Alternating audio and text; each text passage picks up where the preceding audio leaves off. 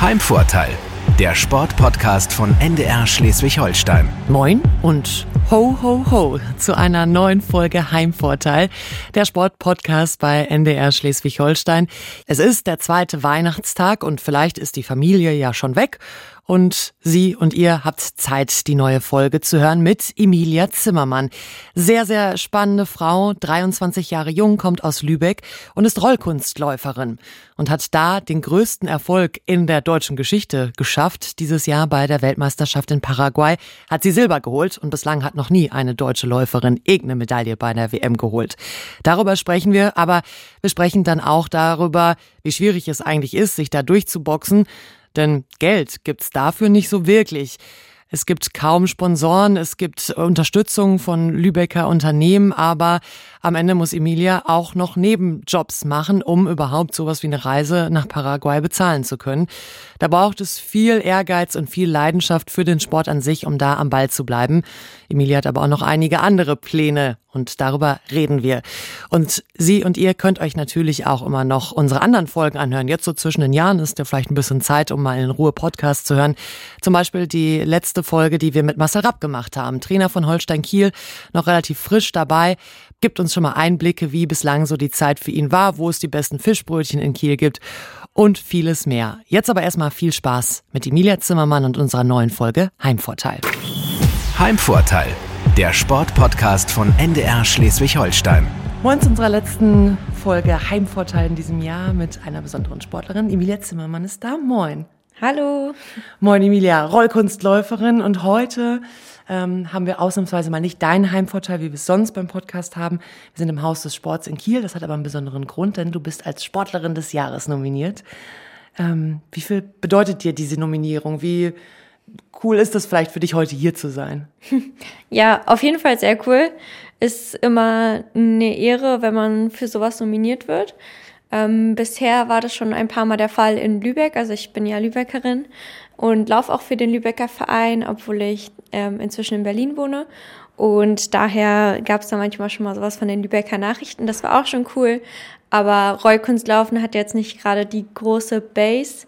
Und äh, da habe ich mich auch nie so groß engagiert, dass das jetzt mein großes Ziel war, sag ich mal so deshalb ist es da immer so ein bisschen im Sand verlaufen manchmal und jetzt hier ist natürlich noch mal eine Nummer größer und irgendwie schon cool und auch eine Form von Anerkennung, was schön ist bei so einem Sport. Was wäre denn sonst, wenn wir uns jetzt nicht hier im Haus des Sports getroffen hätten, so dein Ort gewesen, wo du gesagt hast, ah, da habe ich meinen Heimvorteil, ähm, da hätten wir uns dann vielleicht dann irgendwie getroffen. Wäre es irgendwie in der, in der Sporthalle gewesen oder?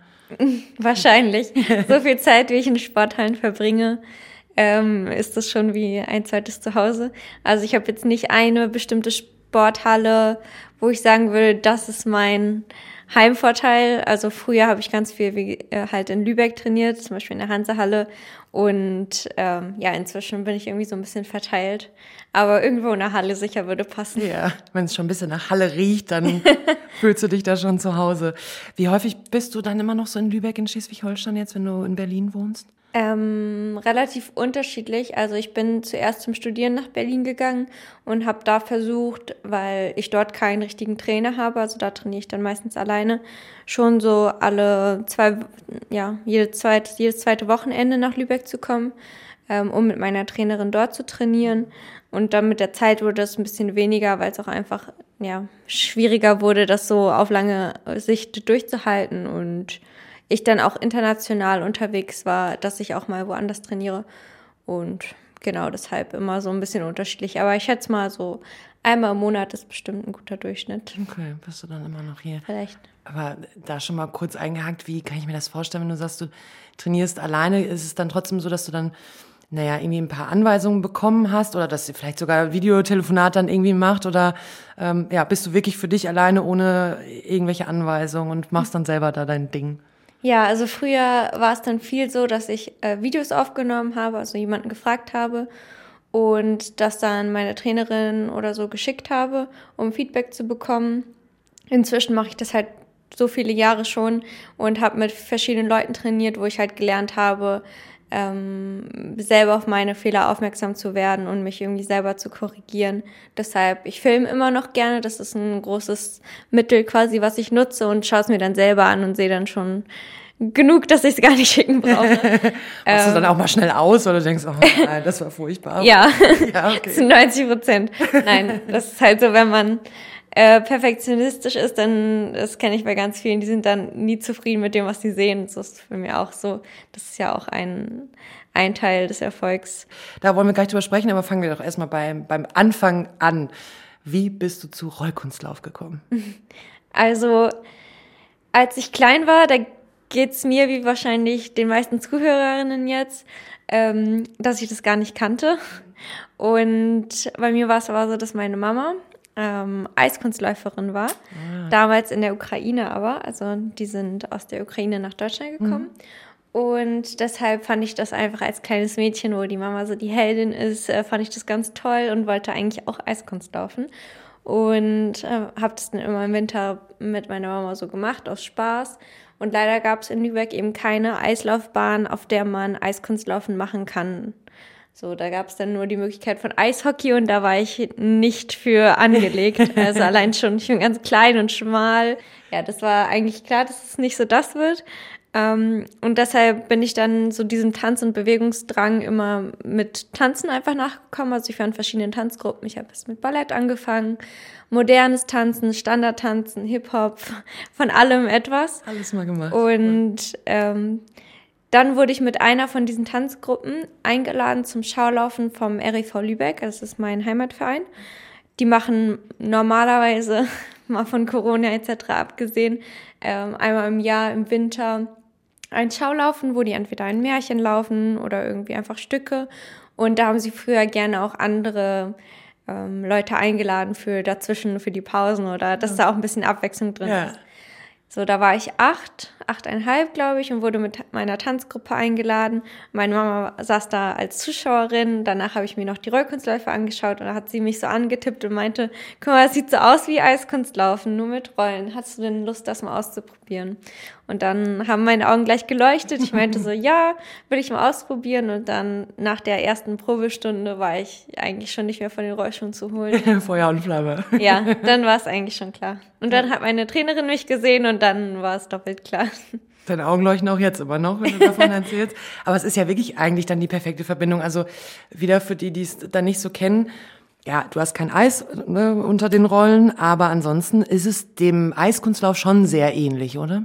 Ja, also es entstand ja quasi auch aus dem Eiskunstlaufen heraus, weil die Eiskunstläufer im Sommer halt oft keine Eisbahnen zur Verfügung hatten und dann auf Rollen ausgewichen sind. Also von, vom Schuh her sehen Inliner dem nochmal ein bisschen ähnlicher.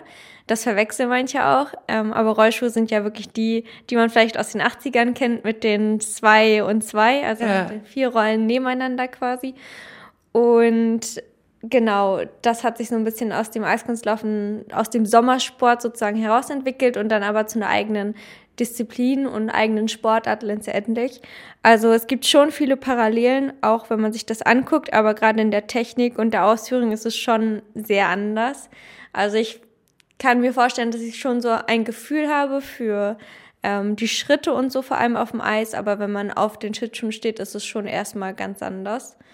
Und ja, ich finde aber beides toll. Ich liebe auch immer noch Eiskunstlaufen und finde es aber auch toll, dass es so eine Sportart gibt, ja. Eiskunstlaufen und dass es auch also eben genauso eine unabhängige Sportart wie Eiskunstlaufen, aber wird halt leider nicht so ganz behandelt, was eben schade ist. Mhm, ich wollte gerade sagen, also Eiskunstlauf hat wahrscheinlich jeder, der schon mal Olympische Spiele gesehen hat oder so, ja, schon mal gesehen. Rollkunstlauf ist eben ja nicht das, was jetzt jeder sofort irgendwie auf dem Schirm hat. Ähm, woran liegt's? Irgendwie? Ja, das ist ein großes Problem, was du gerade angesprochen hast mit Olympische Spiele, weil Rückhandslaufen halt nicht olympisch ist. Das macht einen sehr großen Unterschied, gerade auch in der Finanzierung etc.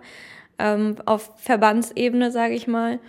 Und ja, dadurch auch mit der Öffentlichkeit, weil Olympische Spiele werden dann doch mal im Fernsehen gezeigt. Ah. Rollkunstlaufen, wenn du da irgendjemanden kennst, der jemanden kennt, dann kriegst du einen Link und kannst die online auf, klar, auch mal auf Deutschland TV oder so das anschauen, aber es ist halt dann was ganz anderes, als wenn du mal den Fernseher anmachst. Und ja, das ist aber sehr schwierig mit Olympia, weil eben es gibt unglaublich viele Sportarten und es werden immer nur sehr wenig aufgenommen und manchmal versteht man es nicht ganz, kann man nicht so nachvollziehen, gerade weil es ja eigentlich quasi identisch ist wie Eiskunstlaufen und auch vom, vom Wettkampf und allem her. Aber ist halt nicht so und muss man mit leben und vielleicht irgendwann eines Tages. Ja, vielleicht, aber das ist natürlich für dich dann schon so, du bist jetzt noch super jung, aber es ist klar, okay, 2024 wird es schon mal nicht sein bei den ja. Sommerspielen. 2028 also, ist dann wahrscheinlich auch, also so, dann ist wahrscheinlich für dich, ja. ja, also in meinem Sportlerleben auf jeden Fall nicht mehr. Ja. Das, das kann ich quasi mit Sicherheit sagen.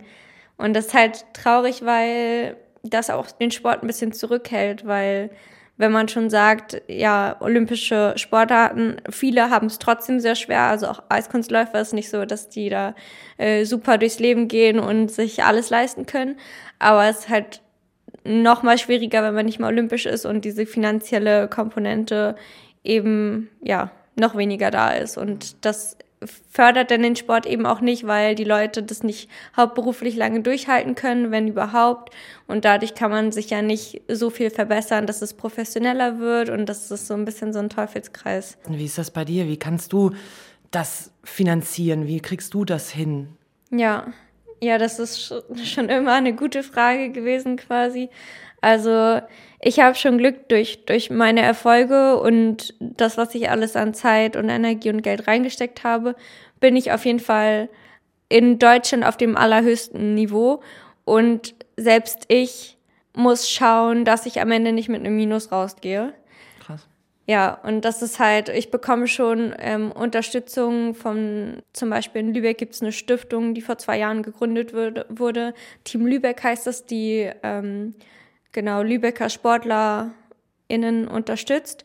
Und das ist schon zum Beispiel eine große Hilfe oder dass der Verband dann mal die Wettkämpfe wie EM oder WM bezahlt. Aber selbst jetzt, ich war gerade bei der Weltmeisterschaft in Paraguay und da kommt dann noch eine Rechnung mit einer Nachzahlung, weil das nicht alles vom Verband übernommen werden oh kann. Oh Gott, was kommt dann noch so? Also wie kann ich mir das vorstellen? Wie hoch? Also ohne es genau, aber es ist vierstellig dann schon? Nee, also zum Glück nicht, weil die versuchen halt so viel wie es geht zu übernehmen. Aber gerade wenn es dann so Übersee ist mit mhm. teuren Flügen und alles, kann es halt mal sein, dass man auch einen Eigenanteil hat.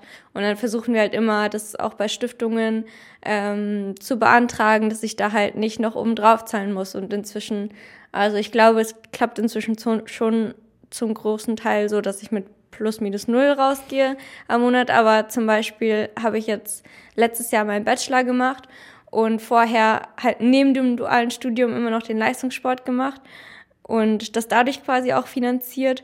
Und jetzt halt gesagt, wenn ich wirklich die Ziele, die ich habe, erreichen möchte, dann muss ich mich da eigentlich voll drauf fokussieren. Also ich also stecke seit einem Jahr so viel Zeit rein wie beim Vollzeitjob einfach, also Profisport eben, ja. aber werde nicht dementsprechend entlohnt. Also ich habe dann neben dem Vollzeit-Sportlerleben halt noch zwei Nebenjobs, um das dann aber auch zu finanzieren. Und das ist das, was ich meine, wenn man, da muss man schon richtig Leidenschaft für haben und trotzdem selbst ich, die das ja hat, kann das nicht lange durchziehen. Also auf lange Sicht ist es einfach nicht, nicht machbar. Ich finde das wirklich krass, wenn ich überlege. Ich meine, du warst in Paraguay bei der WM und hast ähm, als erste überhaupt, als erste deutsche Solotänzerin deine Medaille geholt. So, du holst da halt Silber. Ähm, super Erfolg, super toll und am Ende musst du aber eigentlich erstmal gucken, wie du es finanzieren kannst. Also ja. Wo nimmst du dann die Motivation her? Ja, du sagst, also deine Augen strahlen, wenn du davon erzählst und du hast die Leidenschaft, aber ist es dann trotzdem nicht mehr so, dass du denkst, pff, warum mache ich das hier eigentlich noch? Ja, schon. Also klar, also das, das hat man immer so ein bisschen, aber es ist eben bei so, ich weiß nicht, jeder, der so richtig passioniert für irgendwas ist oder für was brennt, der weiß halt auch, dass man dann nicht einfach so sagen kann, ja, okay, dann lass ich's halt. Ja, ja, äh, dafür hat man ja dann echt jahrelang alles reingesteckt, um ja einfach seine Ziele zu verfolgen. Und das ist ja dann auch umso schöner, wenn es dann klappt. Und das, das Problem ist, ich kann ja auch niemandem einen Vorwurf dafür machen. Also ich weiß auch, dass der Verband steht komplett hinter mir und tut alles mhm. und das dann an denen liegt's ja auch nicht. Also wenn die mehr Geld hätten, dann würden die ja mehr Geld reinstecken. Klar, wen sollst du anklagen, ne? Das stimmt genau. alles so, ja, okay. Aber das ist halt einfach das Problem mit diesem, mit der Bekanntheit und den, ja, also es ist ja auch nicht besonders interessant, oft oder denken die Sponsoren zumindest, zumindest für Sponsoren, weil eben nicht so viele Leute das sehen.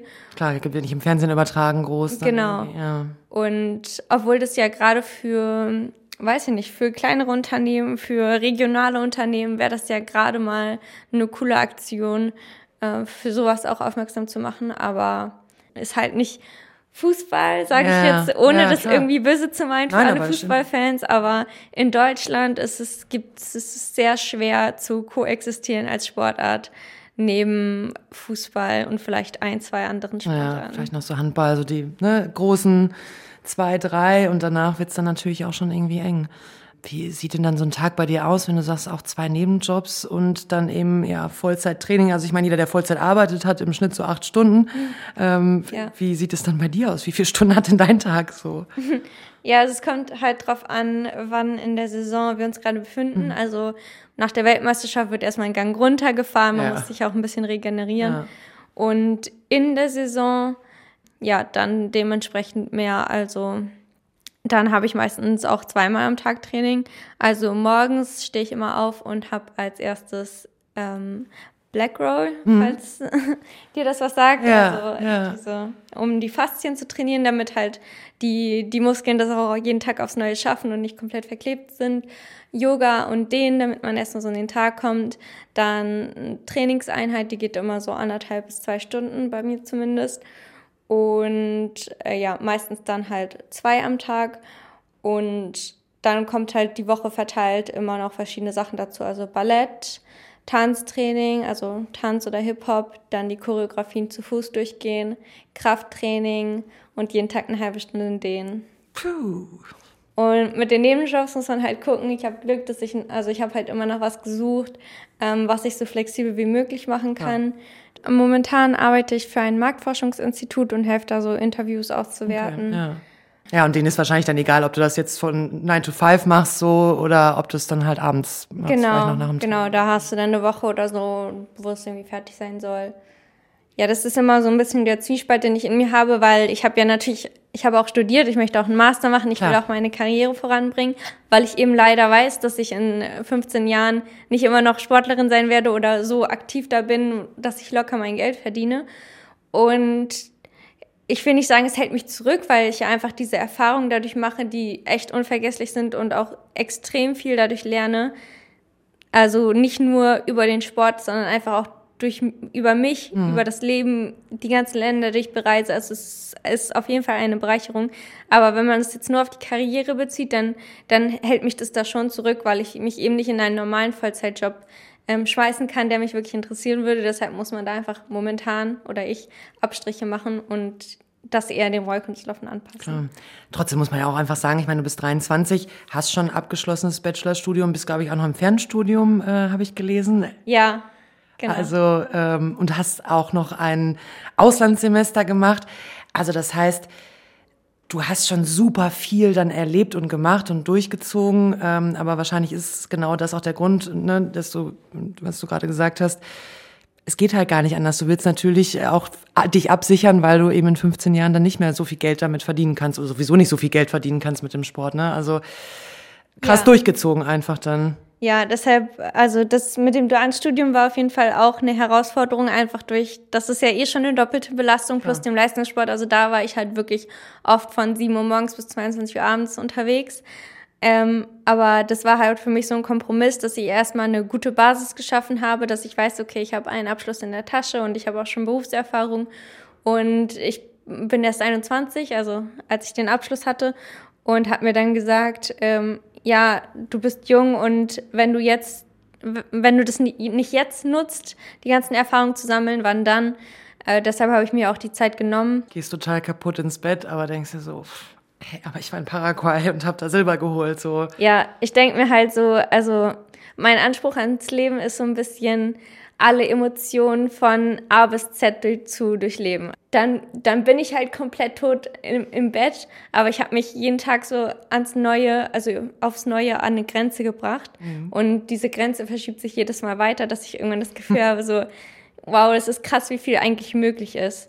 Voll. Und ja. das ist halt was, was ich auch voll daran schätze. Du hast auch, habe ich ähm, bei uns gelesen, äh, auch gesagt, wenn man für seine Ziele kämpft, kann man das erreichen. Also es ist ja. so ein bisschen, ja, es ist ein Kampf, das sagt das ja auch. Also man muss schon kämpfen, aber wenn man das halt dann durchzieht, kann man das erreichen. Ist das, ähm, gibt es denn überhaupt dann irgendwo so ein, so ein besonderes Highlight? Also war Paraguay jetzt wirklich so das Allergeilste, Allerbeste, so was du hattest? Oder ist es dann manchmal in Anführungsstrichen auch das Kleinere, dass du sagen kannst, ey, ich kann ein halbes Jahr in Rom irgendwie trainieren, das ist mhm. auch irgendwie für mich super. Also wo hast du dann irgendwie deine Highlights ähm, äh, gehabt bislang schon? Mhm. Ja, ich würde gerne nochmal zu dem Mantra kommen, was du gerade ja, gesagt hast, ja, mit dem, gerne. dass man trotz Herausforderung, wenn man so alles dafür gibt, das erreichen kann. Das klingt immer für mich so ein bisschen cheesy, aber das ist so, das hat mich echt über die letzten 13, 14, 15 Jahre so krass begleitet, weil ein wichtiger Punkt in der Sportart ist eben noch, dass es ja, also das sagt ja der Name Roy Kunstlauf. Mhm. Also es ist eine Art das ist ein Mix zwischen Ästhetik und Sport, was ich halt auch so daran schätze. Das Problem bei ästhetischen Sportarten ist halt, dass es auch zu einem gewissen Teil subjektiv ist, weil es dann Geschmackssache ist, weil es Aussehen ist. Und das war lange im Rollkunstlaufen ein großes Problem, würde ich sagen, weil es gab Länder, wo Rollkunstlaufen vielleicht auch größer ist, die erfolgreich sind und waren, also vor allem Italien, aber auch Portugal eine lange Zeit. Und da war es Deutschland war immer schon ein Underdog. Also ganz früher nicht, das kann ich so nicht sagen. Also früher äh, war Deutschland sehr stark und dann kam, ist was passiert, wo irgendwie nichts nachkam und dann sind wir ganz unten gelandet. Und das hat sich ganz lange in den ähm, Ergebnissen, internationalen Ergebnissen auch gezeigt. Und das Problem war dann irgendwann, dass die Leute das schon so ein bisschen erwartet haben. Also wenn man dann als Deutsche dahin kam und keinen Namen hatte, ja, kein italien eh mhm. genau, dann wurde man schon so ein bisschen abgestempelt. Und das habe ich ganz früh gelernt und das war extrem frustrierend am Anfang, weil man das Gefühl hatte, man kann machen, was man will. Als Deutsche habe ich keine Chance. Mhm. Und da ist entstand so ein bisschen dieser Gedanke, weil ich diesen Frust, Frust kannte und mir deshalb gesagt habe, nee, ich beweise den jetzt, dass man das auch als Deutsche kann. Deutschland kann das auch. Genau. Ja. Und das habe ich mir so ein bisschen zum Ziel gesetzt und deshalb waren diese ganzen ähm, Sachen, die du gerade angesprochen hast, auf dem Weg auf jeden Fall Highlights für mich, weil ich jedes Mal gemerkt habe, dass mich das voranbringt. Ähm, aber deshalb war jetzt Paraguay auf jeden Fall schon so das krasseste Erlebnis bisher, weil ich es da schwarz auf weiß quasi geschafft habe zu beweisen. Ja, der einfach, ganzen Welt zu zeigen. Genau, ich ja. bin als Deutsche, als allererste Deutsche in meiner Disziplin Vize-Weltmeisterin geworden und wollte das halt auch den, den anderen Deutschen mit auf den Weg geben. Also nicht nur für mich, sondern für alle quasi, dass auch die das erreichen können. Also nur weil die deutsch sind, heißt das nicht, dass, dass die weniger, weniger gut sind oder sich nicht beweisen können. Ja, früher hat meine Trainerin immer gesagt, ja, da musst du eben doppelt so gut sein, damit es objektiv gesehen wirklich besser ist. Und es gab, das muss ich dazu sagen, 2019 ähm, eine ja, Reform der Regeln, sage mhm. ich mal. Und das hat alles ein bisschen objektiver gemacht. Also da wird die, da schauen mehr Leute drauf und bewerten dich.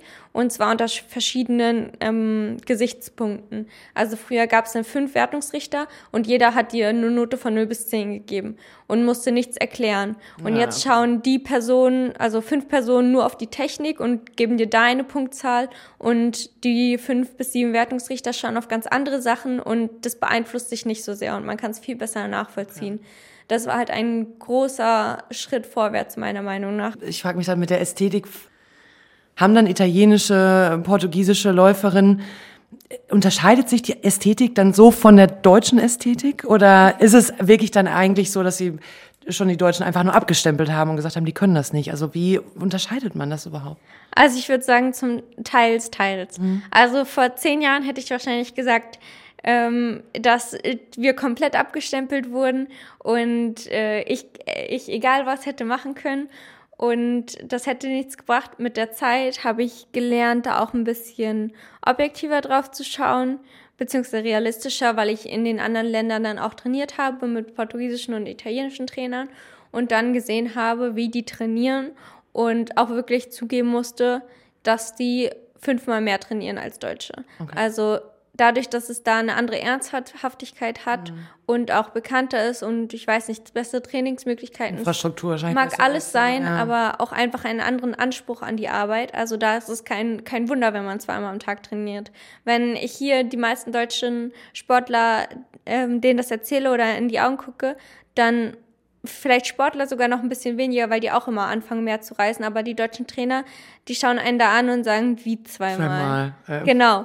okay. Das heißt, man muss schon sagen, dass die auch einfach dadurch, dass sie diesen Erfolg hatten, da sind sie auch irgendwie zugekommen. Das heißt, ähm, durch das Training, die haben gesehen, was funktioniert und haben auch schon mehr gemacht aber gleichzeitig war halt auch, also es spielte beides zusammen einfach. In den Lübecker Nachrichten fand ich das äh, Foto nach deinem WM-Erfolg sehr eindrücklich, wie du in der Halle in Lübeck standst und ganz viele kleine Mädchen um dich herum standen und dich mit ja. großen strahlenden Augen angeguckt haben, die auch alle ähm, dort trainieren. Da habe ich mich in dem Moment schon gefragt, die himmeln dich wirklich dann so an, ist das ähm, was, wo du dann auch stolz bist und sagen kannst, ich kann Vorbild sein für die kleinen Nachwuchssportlerinnen? Oder ist es vielleicht auch ein bisschen Druck, dass du denkst, okay, ja, die fragen mich jetzt total viel, wollen das vielleicht auch machen. Was gibst du denen halt mit? Weil du weißt ja, wie schwierig das auch ist, so dahin zu kommen, wo du jetzt hingekommen bist, einfach. Ja, ähm, teils, teils. Also beides. Ich glaube, so eine Vorbildfunktion ist immer toll und Verantwortung zugleich. Deshalb das sind so zwei Seiten der Medaille. Also mhm. wenn ich da mit den Kleinen bin und die schauen mich so an oder stellen mir Fragen, dann ist es einfach einfach nur schön eigentlich. Und auf der anderen Seite, wenn ich so zum Beispiel Wettkämpfe wie Deutsche Meisterschaft habe oder so, inzwischen hat sich das ein bisschen gelegt. Also da weiß ich, dass die Leute finden das einfach toll, wenn ich dann da bin und schauen sich das gerne an. Eine Zeit lang ähm, war schon so, dass ich fast bei deutschen Meisterschaften oder so aufgeregter war als bei manchen internationalen Wettkämpfen. Okay, obwohl das nichts mit der Konkurrenz zu tun hatte, sondern ich so ein bisschen diesen Druck verspürt habe, jetzt wollen alle sehen, warum ich denn international auch so gut bewertet werde. Klar, kannst bei den deutschen Meisterschaften ja jetzt nicht schlechter sein. Genau, ne? so, ja. genau. Die ja. erwarten dann auch zum Beispiel 2019, wo das erste Mal so richtig gut lief, da war dann kurz danach die deutsche Meisterschaft und ich war so, oh mein Gott, wenn ich das jetzt nicht zeige, was ich auf der Weltmeisterschaft gezeigt habe, und denken alle, das war, das war nicht zurecht. Ja, was so, macht aber, die hier? Ja. Genau, aber da ich jetzt schon so viele Wettkämpfe seitdem hatte und mich immer wieder bewiesen habe, ist jetzt so ein bisschen weniger der Druck, dass ich mich irgendwie jetzt noch national beweisen muss oder so. Das war halt Bist mehrfache deutsche Meisterin, ne? So, ja, also ja, aber ist dann eher, dass man sich selber Druck macht. Aber eigentlich finde ich es einfach nur schön, auch anderen das weitergeben zu können. Und ich glaube, weil wir auch immer wieder zurückkommen auf das Thema ähm, wie bekannt das ist und so. Ich glaube, das ist einfach ein großes Problem, weil wir im Sport wollen wir ja Leute zum Anfassen haben, die Erfolg haben, die so im Sport Helden sind, die wir, ja, für die wir einfach mitfiebern können. Ja, ja. Und abgesehen davon, dass der Sport an sich nicht so bekannt ist, das hilft natürlich auch nicht, wenn wir keine richtig erfolgreichen Leute haben. Wie sollen dann die Leute darauf aufmerksam werden und mitfiebern und das gucken wollen? Und daran merke ich jetzt auch zum Beispiel, dadurch, dass ich jetzt diesen Erfolg hatte und habe, dass dadurch von in Lübeck mit den Nachrichten, jetzt mit dem NDR, mit Schleswig-Holstein, also das eine bedingt so ein bisschen das andere. Deshalb finde ich das eigentlich auch gerade eine ganz schöne Entwicklung. Wie kriegst du das im Moment so mit? So in der Corona-Zeit ist ja auch immer mal wieder ein Thema. Ähm dass die Kinder gar nicht mehr die Chance haben, immer so richtig Sport zu machen. Wie ist das äh, so in Lübeck? Wie kriegst du das da so mit? Ich finde es schon sehr einschneidend bei vielen Kindern. Also man merkt, finde ich, in Deutschland, dass nicht so viel hochkommt wie sonst. Und das ist halt schon traurig, gerade weil wir auch darauf angewiesen sind, dass Kinder das früh lernen, weil es einfach ein Sport, eine Sportart ist, da bist du nicht am besten, wenn du 30 bist, sondern halt jetzt wie ich oder jünger. So, und du musst es halt wirklich als Kind lernen, im besten Fall. Und ich glaube, das ist, also es ist sehr unterschiedlich in Deutschland. Das kommt sehr auf das Bundesland an und auf die Regeln. Also ich hatte zum Beispiel in Berlin, äh, war ich zu der Zeit, also als zum Beispiel Lockdown war und so, da hatte ich ähm, persönlich total das Glück, dass ich eine Ausnahmegenehmigung bekommen konnte als Leistungssportlerin. Damals habe ich mich ja auch noch auf EM und WM ähm, vorbereitet. Letztendlich hat es dann in dem Jahr auch nicht stattgefunden. Aber genau, ich war zum Beispiel die einzige aus meinem Verein, weil sonst halt gibt es noch eine Leistungssportlerin, die durfte dann auch irgendwann, aber sonst durfte monatelang gar keiner. Und jetzt Leistungssport hin oder her, das ist einfach für Kinder so unheimlich wichtig, sich da zu bewegen und so. Und wenn einem das dann genommen wird, das ist natürlich schon super schwierig, glaube ich. Und ich hoffe, dass es jetzt nicht zu großen Schaden angerichtet hat und das jetzt wieder gut ja, bergauf gehen kann. Da können wir am Ende irgendwie nur positiv bleiben. Was sind denn dann so deine Ziele jetzt erstmal kurzfristig, vielleicht irgendwie fürs kommende Jahr? Ja, also kurzfristig ähm, war ich gerade, ich bin vorgestern wiedergekommen aus Portugal. Da ist mein Choreograf und wir haben jetzt gerade letzte Woche die neuen Choreografien ausgearbeitet, was sehr spannend ist für nächstes Jahr. Das heißt, die werden jetzt erstmal einstudiert und dann nächstes Jahr stehen wieder jede Menge Wettkämpfe an und dann das Highlight ist natürlich Europa- und Weltmeisterschaft wieder. Bei uns finden die jedes Jahr statt, abgesehen Corona ist da. Immer hartes Turnier. Genau, und ja, da Weltmeisterschaft ist natürlich das Wichtigste irgendwo und da habe ich jetzt einen Titel und den will man natürlich auch verteidigen oder noch besser und mal schauen. genau, Gold ist ja auch noch offen. Also ich will mich einfach immer weiter verbessern und steigern und wie wie das dann am Ende beim Wettkampf ausgeht, liegt ja nicht nur an einem selber, sondern auch an vielen anderen Faktoren. Deshalb will ich das nicht nur so an einer Medaille festmachen.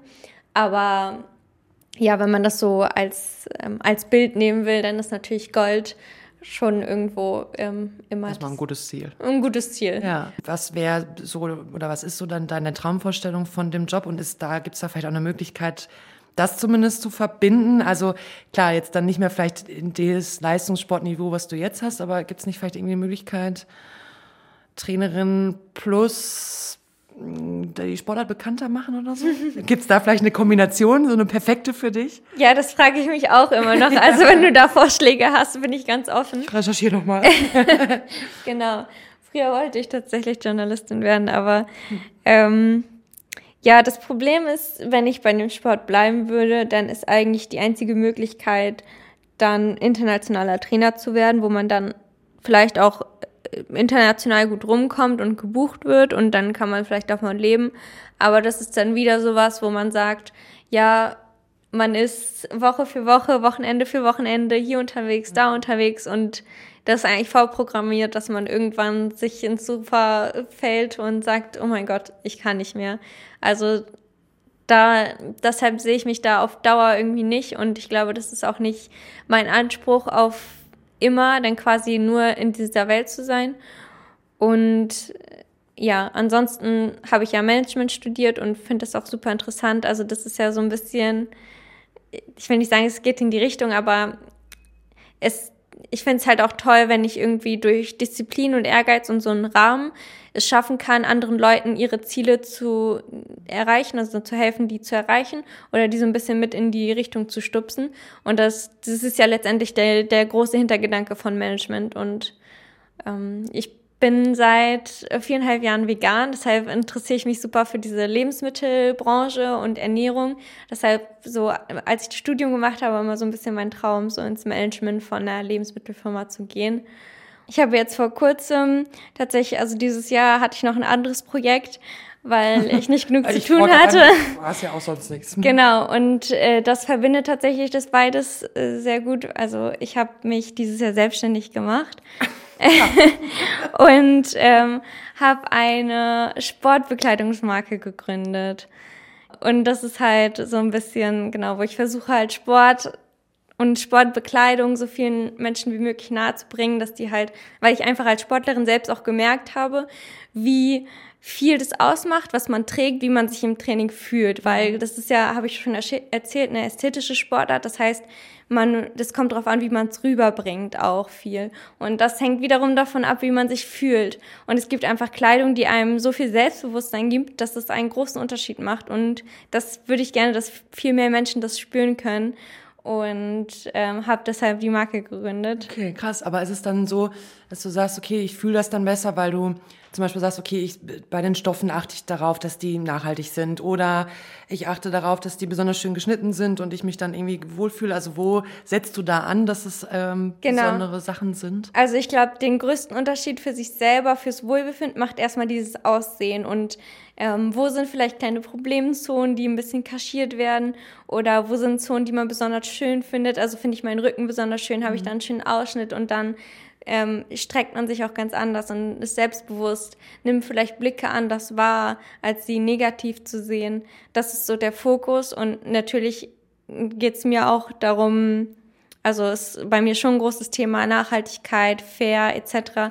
Aber ganz am Anfang, wenn man so am Anfang steht wie ich, muss man auf jeden Fall Kompromisse finden. Ja.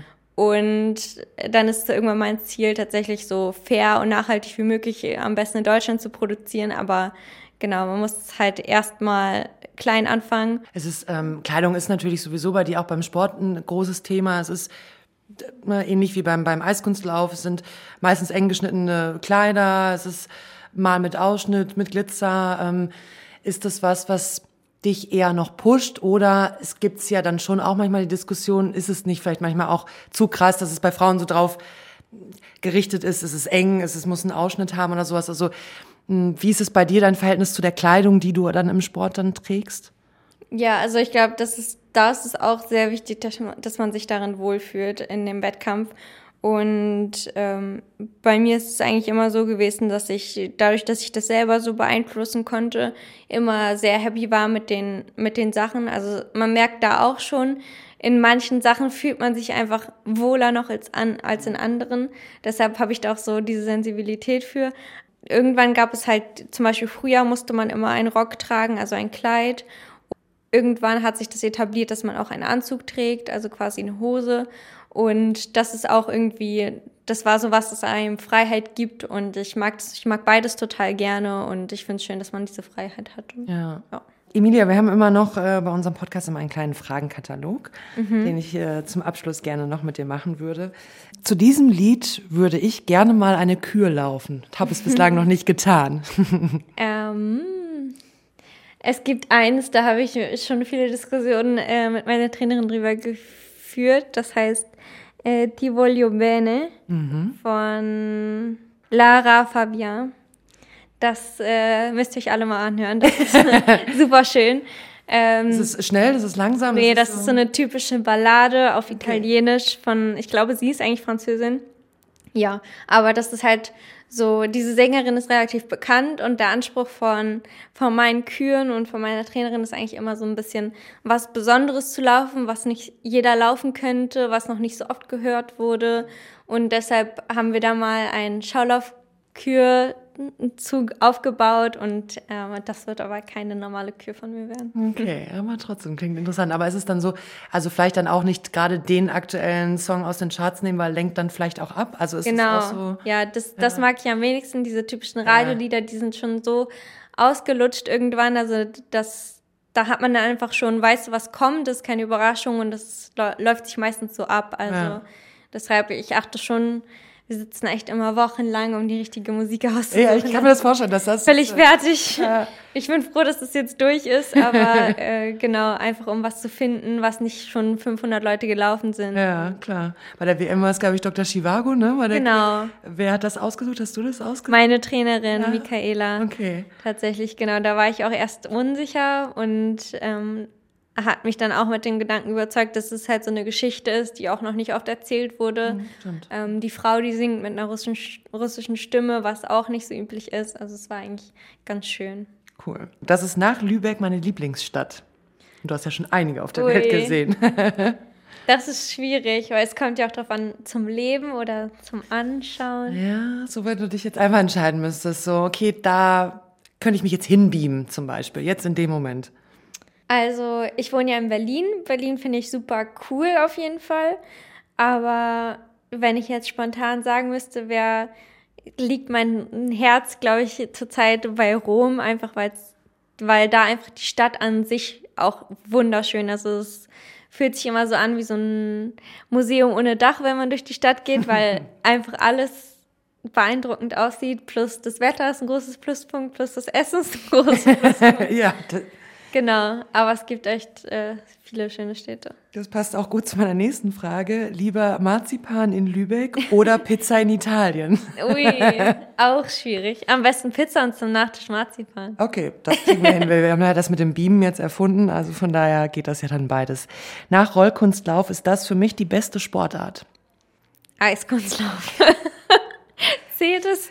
Ja, das zählt, das zählt vollkommen. Ich hätte auch fast also, drauf gewettet. Laufen und äh, Tanzen liebe ich auch, also mache ich ja auch nebenbei noch. Momentan bin ich richtig fasziniert, was äh, Hip-Hop angeht, aber generell Modern Jazz, alles finde ich. Alles irgendwie bewegen. Ja, das ist einfach, ich kann, könnte mir stundenlang anschauen, wenn Leute sich gut bewegen können. Okay. Davor war ich aufgeregter. Vor der Bachelorprüfung oder vor der Kür bei der WM in Paraguay? WM zu 100.000 Prozent. Letzte Frage. Privat bewege ich mich am liebsten so vorwärts? Mit dem Fahrrad. Ja? Ja, also ich muss sagen, ich bin nicht der große Spaziergänger. Da ich bin immer so, ich will möglichst viel schaffen in möglichst viel schneller Zeit. Ich. Deshalb, ich liebe es, draußen zu sein, mich zu bewegen, aber dann bin ich lieber in zehn Minuten mit dem Fahrrad irgendwo, als eine halbe Stunde hinzulaufen. Okay. Also beim Training natürlich vier Rollen drunter, ansonsten ähm, das Fahrrad. Dann bleibt mir eigentlich nur noch die eine Frage. Weihnachten zwischen den Jahren Silvester, bist du hier? Wie verbringst du irgendwie die Zeit? ähm, kommt jetzt wahrscheinlich nicht wenig überraschend. Also Weihnachten mit meiner Familie genießen und zwischen dem 27. und dem 30. Also zwischen Weihnachten und Silvester bin ich bei einem Lehrgang in Modena in Italien. Kommt wirklich nicht überraschend. genau.